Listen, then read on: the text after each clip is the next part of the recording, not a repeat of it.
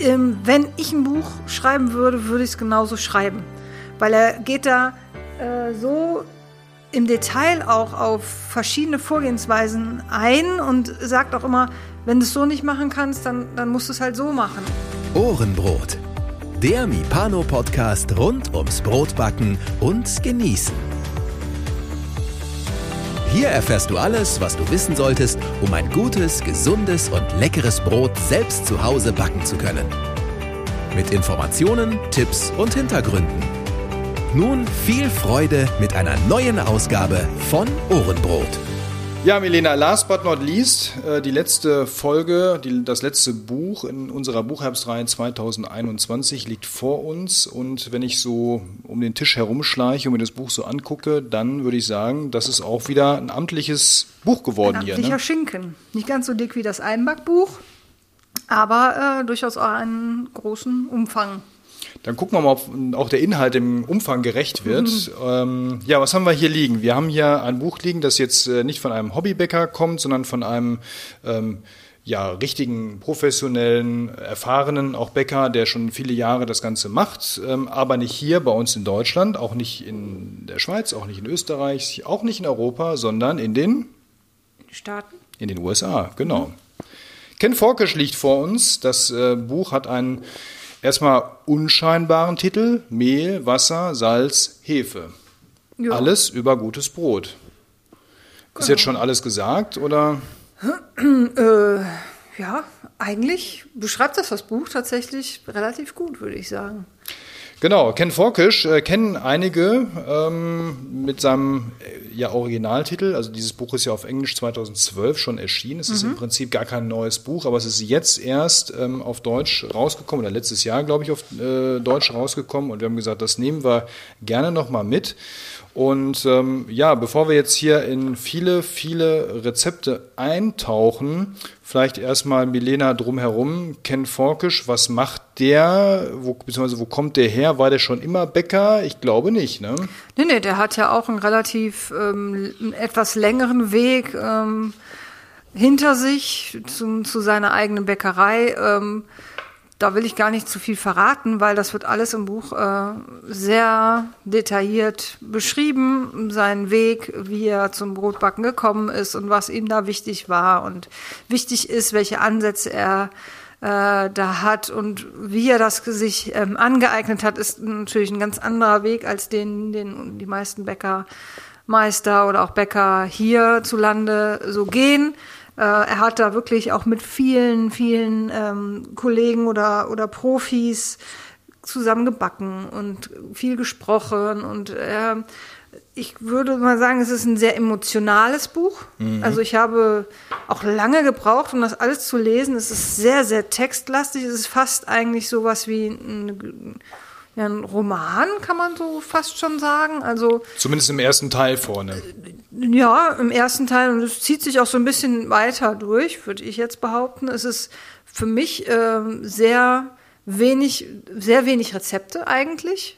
Mhm. Ähm, für meinen Geschmack oder beziehungsweise für, für, die Rezeptbücher, die wir so bisher jetzt ähm, uns angeguckt haben, sind es relativ wenig Rezepte.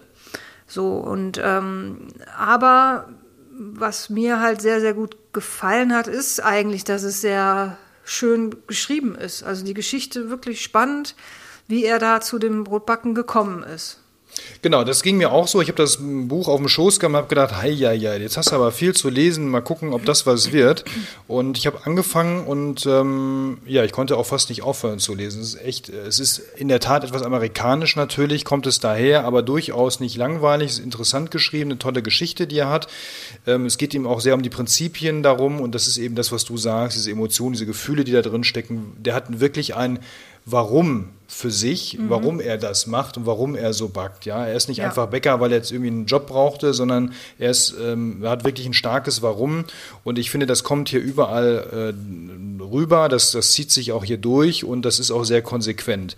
Ja, er schreibt viel. Auch jedes Rezept ist sehr ausladend beschrieben. Ähm, Im Prinzip ist da überall eine kleinteilige Handlungsanleitung mit dabei, wo ja. ich denke, das braucht man jetzt nicht immer in jedem Rezept so ausführlich jeden Schritt zu erklären. Genau, das wäre auch ein Kritikpunkt, den ich anbringen würde, dass es im Grunde redundant ist. Also im Grunde sind die Vorgehensweisen immer ähnlich, mhm. außer dass es dann in der Führungsart dann sich ein bisschen variiert. Aber er erklärt das halt immer detailliert. Ist, sieht so ein bisschen wie Copy-Paste aus manchmal. Dann, ja, ne? genau. Also man kann im Prinzip irgendwo reingreifen, ein Rezept rausholen, hat fast alles drinstehen, man braucht fast keine Grundlagen. Ja. Ja, ähm, was man halt merkt, es ist so ein bisschen diese San Francisco-Schule, die sich hier in diesem Buch wiederfindet, ne? so von der, von der Backart her. Ähm. Meinst du, dass man nicht knetet, sondern das mit der Hand macht und genau. über möglichst lange Teigführung geht und sowas? Was mich so ein bisschen ähm, überrascht hat, war, dass er ein relativ großes Kapitel mit oder hauptsächlich oder ganz viele Heferezepte hat. Selbst Sauerteigbrote haben immer bei ihm auch noch Hefe mit drin. Das hat mhm. mich ein bisschen überrascht, weil ich dachte eher so, man geht dann da wirklich auf äh, die, die reine Sauerteigmethode. Davon gibt es in dem Buch ähm, relativ wenig, muss mhm. ich überrascht feststellen. Richtig, genau, das ist so, aber von der, von der sonstigen, von der Verarbeitungsart, abgesehen von der Hefe, schon sehr so nach diesem San Francisco-Stil. Mhm. Okay, mhm. es ist natürlich auch ein amerikanisches Buch, es ist ein amerikanischer Markt, den er da bedient. Das ist dann vielleicht auch eben das, was man dort abseits von dem Industriebrot, was es ja dann häufig sonst nur gibt, dann vielleicht auch erwartet, diese Art von Brot. Ja, wir haben fleißig daraus gebacken auch. Ähm, lass uns doch mal Richtung Rezepte gehen. Oder möchtest du noch zum Buch an sich was sagen? Ähm, ja, also zu dem, zu dem, vielleicht zu dem Theorieteil, den, den er, oder dem, dem Geschichtsteil, den er so sehr ausführlich ähm, äh, beschreibt.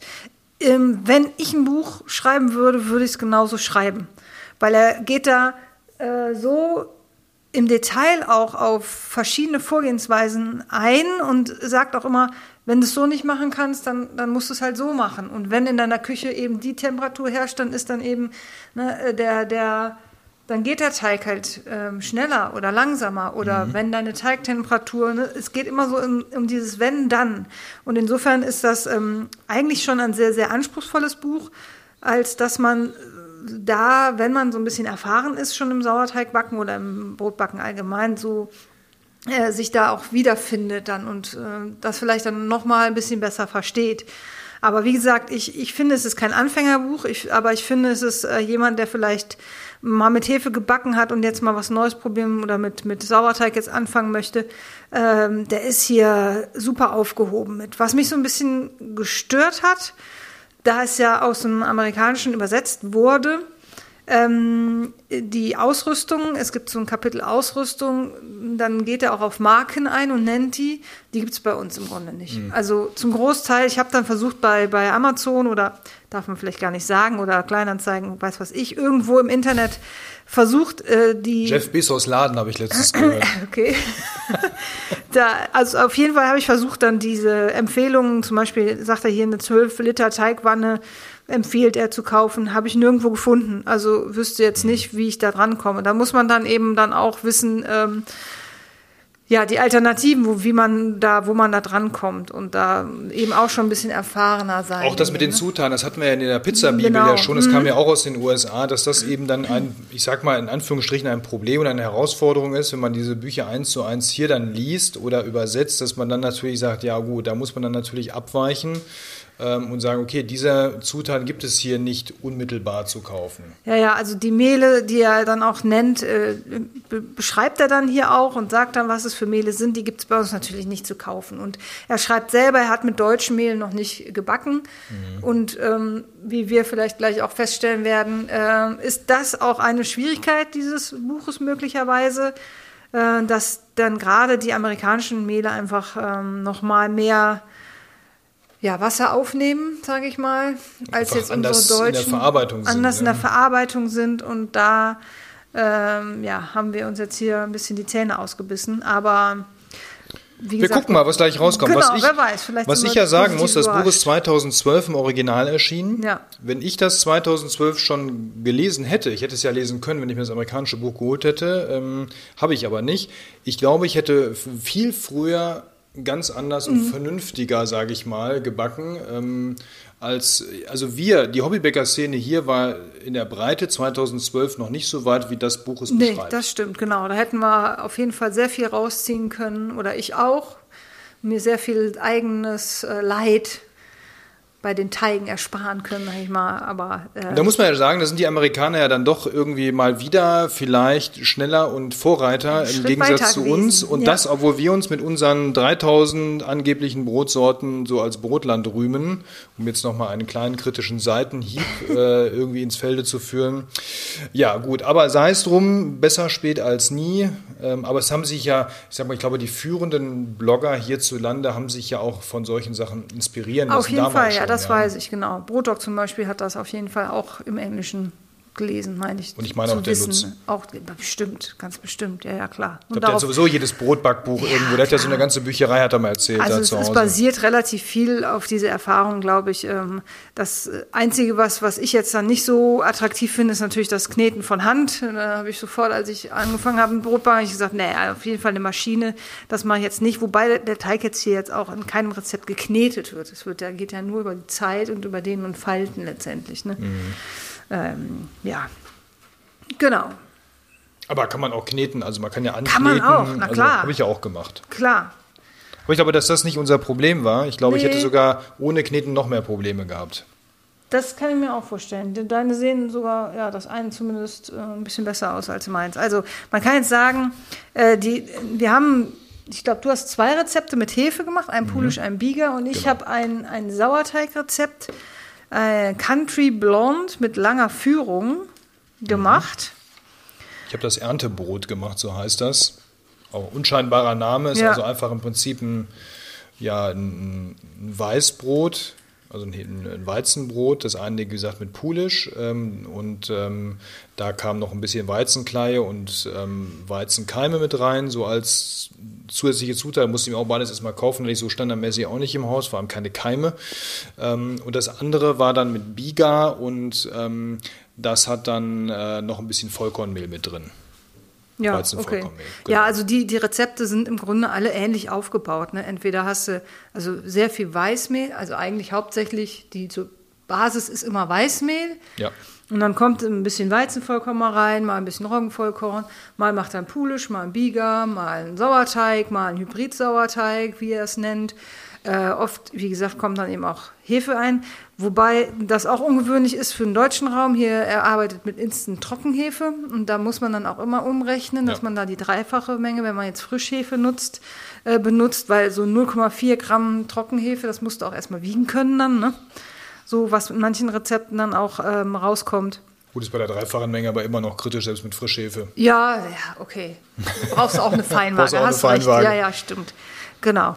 Ähm, ja, ansonsten würde ich sagen, vielleicht einfach mal. Wir schneiden jetzt du, mal an. Du mal anfangen oder soll ich anfangen? Ja, ich halte mal wieder das Mikro. Wir müssen mal eben das Kabel hier über den Tisch werfen, sonst äh, geht uns der Weg aus hier, oder das Kabel besser gesagt. Ich glaube, meins ist ausgekühlt, deswegen. Ja, wir fangen mit deinem an. Genau. So, dann haben wir jetzt alles Sauerteigbrot. Äh, genau, reines Sauerteigbrot mit ähm, 12% Langer Teigführung. Stock, lange Stockgare. Und da kann ich gleich dann auch noch ein bisschen was zu erzählen. Da ist auf jeden Fall eine gute Kruste. Ui. Okay, Okay. was sagst du? Also vom Krummbild her, ich versuche das mal zu beschreiben. Innen, ähm, ich würde mal sagen, äh, nicht unbedingt kompakt, aber im Verhältnis zum äußeren Teil kompakt, weil innen ist es äh, deutlich fein, feinporiger und außenrum dann sehr locker. Also es ist so, als wenn es so zwei Brote in einem wären. Genau. das ist ein guter Ausdruck. Ja, ähm, Ja. Ansonsten kennt man das nur, wenn man Schinken mit einbaut in so ein Brot. Das außen Brot und innen ist was anderes. Ja, also es ist, äh, glaube ich, von der Fermentation, würde ich jetzt sagen, nicht ganz gelungen. Ja, Ne? Kann man jetzt einfach so mal. bin ich ja froh, dass dir das passiert ist. Aber gut, meine sind dann auch noch nicht angeschnitten. Da Ja. gibt es ja auch noch. Ja, ich, wir probieren mal und dann, dann sage ich mal, wie ich das Rezept erlebt habe. Mhm. Okay. Interessant. So, jetzt geht's wieder los hier. Jetzt fehlt wieder die dritte Hand. So, Okay. erstmal dran schnüffeln. Okay, riecht wie ein Sauerteigbrot, überraschenderweise.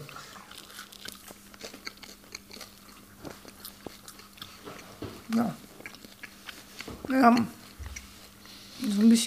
gummiges Kaugefühl. Mhm. Hat schon auch einen kräftigen Sauergeschmack, ne? Ist jetzt nicht sauer, aber also Aber ist deutlich, ähm, ja, die, die, diese Säurenoten sind stärker als jetzt in dem, in dem anderen Brot, was wir heute hatten. es ist ja ein Brot, das nicht geknetet wird und äh, muss halt gedehnt und gefaltet werden. Ähm, Sauerteiganteil liegt bei, wie gesagt, 12 Prozent und er mm, achtet eben darauf, dass es möglichst warmes Wasser ist, weil du es ja nicht mehr knetest. Ne? Also du gehst da mit 32 bis 35 Grad warmem Wasser rein. Ähm, das habe ich, ich habe mich auch da dran gehalten, weil ich jetzt einfach dann natürlich auch nach Rezept gehen wollte und eine Autolyse gemacht, dann Salz und den Sauerteig. Ich hatte dann, ich habe tatsächlich drei verschiedene Sauerteige drin. Ich hatte nicht so viel, dann habe ich einfach von jedem ein bisschen reingemacht. Also es ist ein Dinkel und weil es steht Sauerteig, ne? Stimmt, ja. Dann habe ich einen Dinkel, einen Roggen und einen Weizensauerteig mit reingepackt. So, und ähm, äh, das Problem war, dass der nach drei Stunden schon relativ weit war.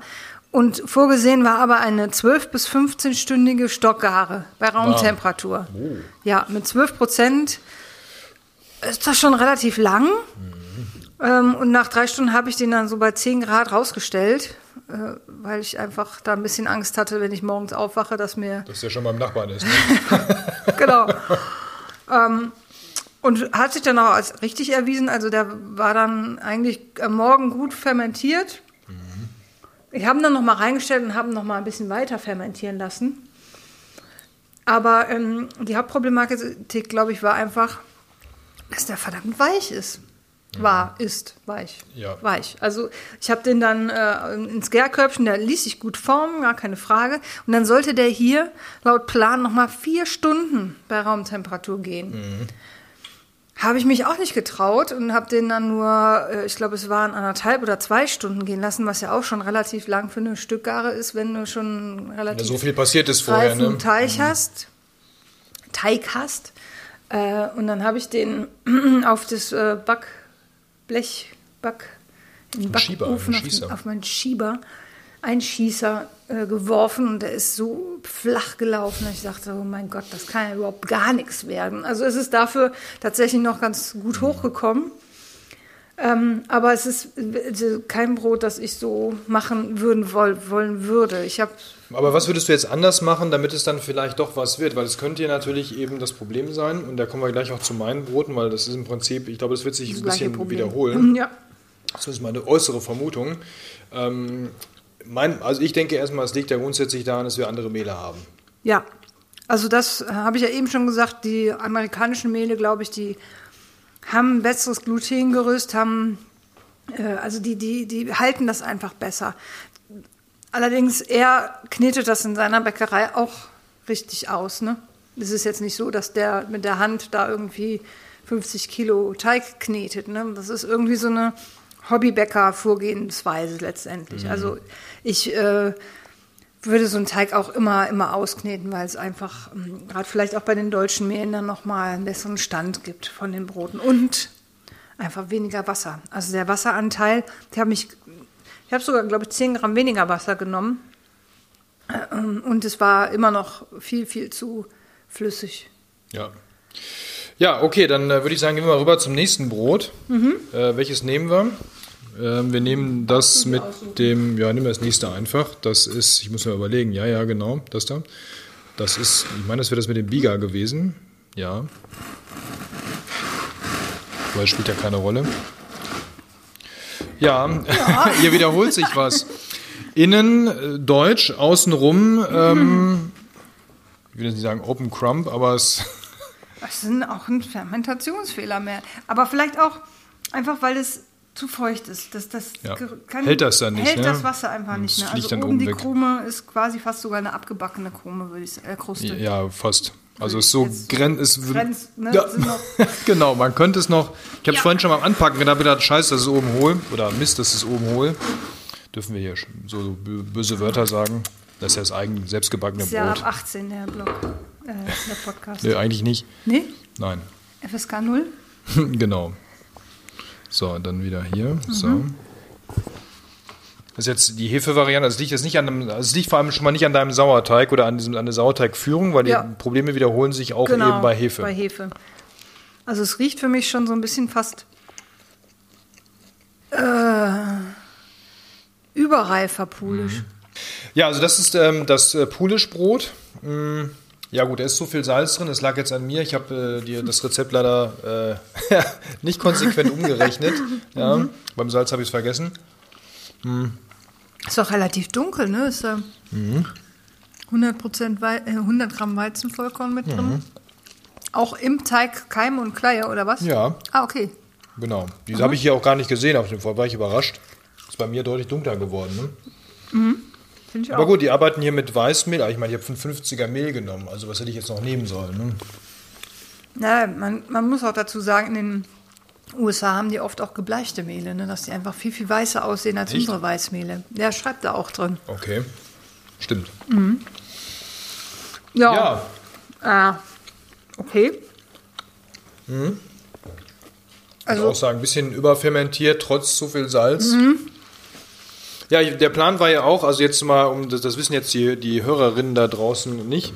Hm, Der Plan war ja, ich mache heute Morgen den Hauptteig und bringe die dann in der Stückgare hier hin und wir backen sie hier aus. Haben wir letztendlich auch gemacht. Ähm, aber ich habe dann zu Hause schon gemerkt, oje, oje, entweder ähm, schmeiße ich jetzt doch noch den Ofen an, dafür hätte die Zeit nicht gereicht zum Ausbacken. Ähm, oder ich bringe sie, ich hoffe, ich rette sie noch hier rüber, habe sie dann in der aktiven Kühlbox mit hierhin transportiert. Ich habe jetzt auch nur äh, knapp äh, 30 Minuten Fahrweg, aber ähm, ich glaube, das war am Ende dann irgendwie, ja, ich hätte sie wahrscheinlich nur locker zu Hause backen können. Ja, ob das jetzt geholfen hätte, also sie waren einfach auch sehr weich, muss Ja, man auch sagen. Auch, ne? das ja, ja. Also. Ja. Gut, jetzt haben wir ja noch eins mit ähm, Biga. Nee, gar nicht wahr. Das war das Pulisch. Das war Pulisch und jetzt jetzt mal eben gucken. Nee, jetzt kommt Pulisch. Entschuldigung, hier ist ja die Weizenkleie Ach so. mit drin. Entschuldigung. In dem anderen waren 50% äh, Weizenvollkorn Ah, drin. Jetzt haben wir die Brote hier vertauscht. Der ist auch heller hier. Dann jetzt. Ja. Okay. So, Ja, das sieht ähm, besser aus, ne? aber Finde auch Ja, Gra- weich so gerade noch, ne? Ja. Also die Porung ist ähm, gleichmäßig auf jeden Fall, kann man Ja. hier jetzt schon mal sagen. Und ich glaube, das war auch der, der etwas fester war, ne? Der Teig. Nee, das war der ganz äh, das war der, der ganz flüssig war. der war flüssig. Ja? Boah, ich Ah. weiß es ja auch nicht mehr. Ich meine schon. recht. Ja, stimmt, der hat nur so geklebt, ne? Das war der das hat- Problem. ist festgeklebt, genau. Gut. So. Riechen ähnlich? Ja, aber nicht so nicht so drüber wie der andere. Ja, ich glaube auch, dass das relativ schnell trocken wird. Es Ja. fühlt sich so ein bisschen. Es ist, auch, es ist auch, wie ich finde, relativ viel Hefe drin. Ich habe Mhm. schon weniger Hefe reingetan, als im Rezept steht, weil mir war das zu viel. Ähm, ich glaube auch, dass der Polish und Biga, dass die drüber waren. Mhm. Also sie sahen auch heute Morgen schon aus, als wenn sie ganz, ganz dringend was machen wollten. Was, wie setzt er die denn da an? Mit mm, 0,4 Gramm? Ja, also das, das ist jetzt 0. 1,2 Gramm auf 500 Gramm Genau. Mehl. Über 12 bis 14 Stunden. Ja. Also so üblich ist, glaube ich, über die Zeit dann 0,5 Gramm zu nehmen. Das war jetzt schon ein bisschen mehr als doppelt so viel. Mhm. Genau. Ne? Das schmeckt man, finde ich, auch so. Also hier finde ich es nicht so schlimm wie bei dem anderen mit Mhm. dem. Das jetzt mit Pulisch, das, also das, der Bieger war drüber. Ja. Also das schmeckt man auf jeden Fall, dass der schon so ein Hatte schon so einen, so einen sauren, so eine, ja, so ein bisschen. So eine ja, ja, Hefesau- genau. Hefesauren Hefesäure, Geschmack. Ja, ne? genau. Ja, Hefesäure gibt es, glaube ich, nicht, das Wort. Ne? aber es beschreibt es ganz gut, so Mhm. einen hefesauren Geschmack. Genau. Mhm. Ja, also, mein Tipp wäre hier, erstmal den Mund leer zu machen, bevor wir weiter sprechen. ich finde das grundsätzlich, äh, also das, das gesamte Vorgehen finde ich gut. Ähm, ich glaube, wie gesagt, wenn ich das früher gelesen hätte, hätte ich äh, viel früher anders gebacken. Dazu stehe ich.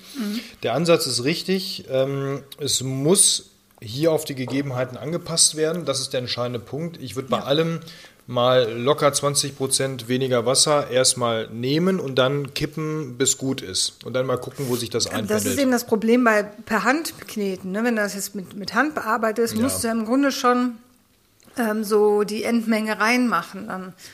Und das finde ich immer die Schwierigkeit, wenn ich einen Teig ausknete, dann kann ich erstmal Wasser zurückbehalten und sehe während des Knetens, braucht er mehr oder braucht er weniger. Und das kannst du mit einem Handkneten schwerst beobachten, finde ich. Also ich habe damit mit Probleme. der Maschine machen. Ja, genau. Das wäre dann im Prinzip Aber Antwort. ja, im Grunde, im Grunde ist es aber ja seine besondere Art der Vorgehensweise, dass es wirklich äh, über die Zeit dehnen und faltest und den Teig auch so erlebst und spürst. Das fand ich ja auch ganz schön, dann, dass Mhm. du über die Zeit merkst, dass der ja, das Klebergerüst dich aufbaut und dann der Stand immer besser wird und so. Dann wäre die Empfehlung, grundsätzlich erstmal 10% rauszulassen und zu gucken, wie wird's. Und dann muss man sich über die Ergebnisse Ja. rantasten, wenn man es jetzt nicht mit der Maschine kneten möchte. Genau, wünschenswert wäre es natürlich, dann, wenn das alles auf unseren Raum schon angepasst wäre. Aber es ist trotzdem ein, ein tolles Buch, ähm, gerade in der Theorie und in dem, was er erzählt und wie er es erzählt und mit der Leidenschaft und dem, äh, der Liebe zum Brot, wie er daran geht. Das ist absolut lesenswert. Was ich ähm, im Übrigen überflüssig finde oder für mich persönlich jetzt auch nicht so spannend, äh, dass dieses Kapitel über Pizza. Da habe ich jetzt so ein bisschen drüber gewischt. Das fand ich jetzt dann nicht so. Vielleicht gehört das in ein amerikanisches Buch mit rein. Ich meine, das ist, ist ja auch seine Geschichte. Ja. Die haben dann abends äh, einen Pizzaabend gemacht, einmal die Woche. Und die Pizza lief halt mega gut, weil sie auch einen Holzofen gehabt haben. Und äh, da kannst du natürlich eine Pizza nochmal ganz anders machen als in einem heimischen Ofen. Er versucht dann so mit Tipps das zu simulieren, ähm, wie das eben auch in einem Holzofen funktioniert. Das heißt, dass du da wirklich mit maximaler Hitze das, was dein Ofen hergibt, da reingehst.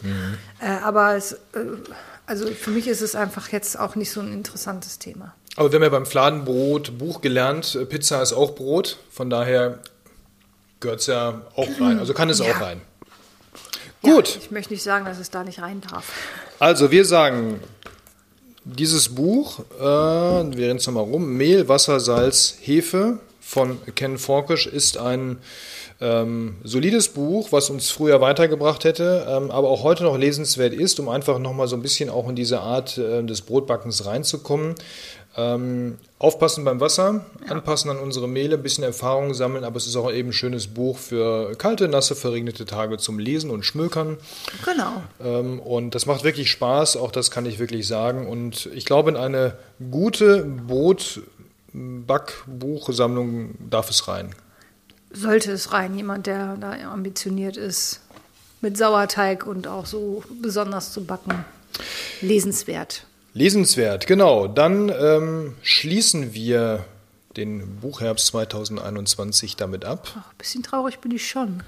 Ja, Ich könnte immer weitermachen damit. wir, es heißt ja nicht, dass wir nie wieder ein Brotbackbuch anfassen. Aber nicht mehr in Das diesem Jahr. Nicht der, ja gut, dieses Jahr nicht mehr. Dieses Jahr definitiv nicht mehr.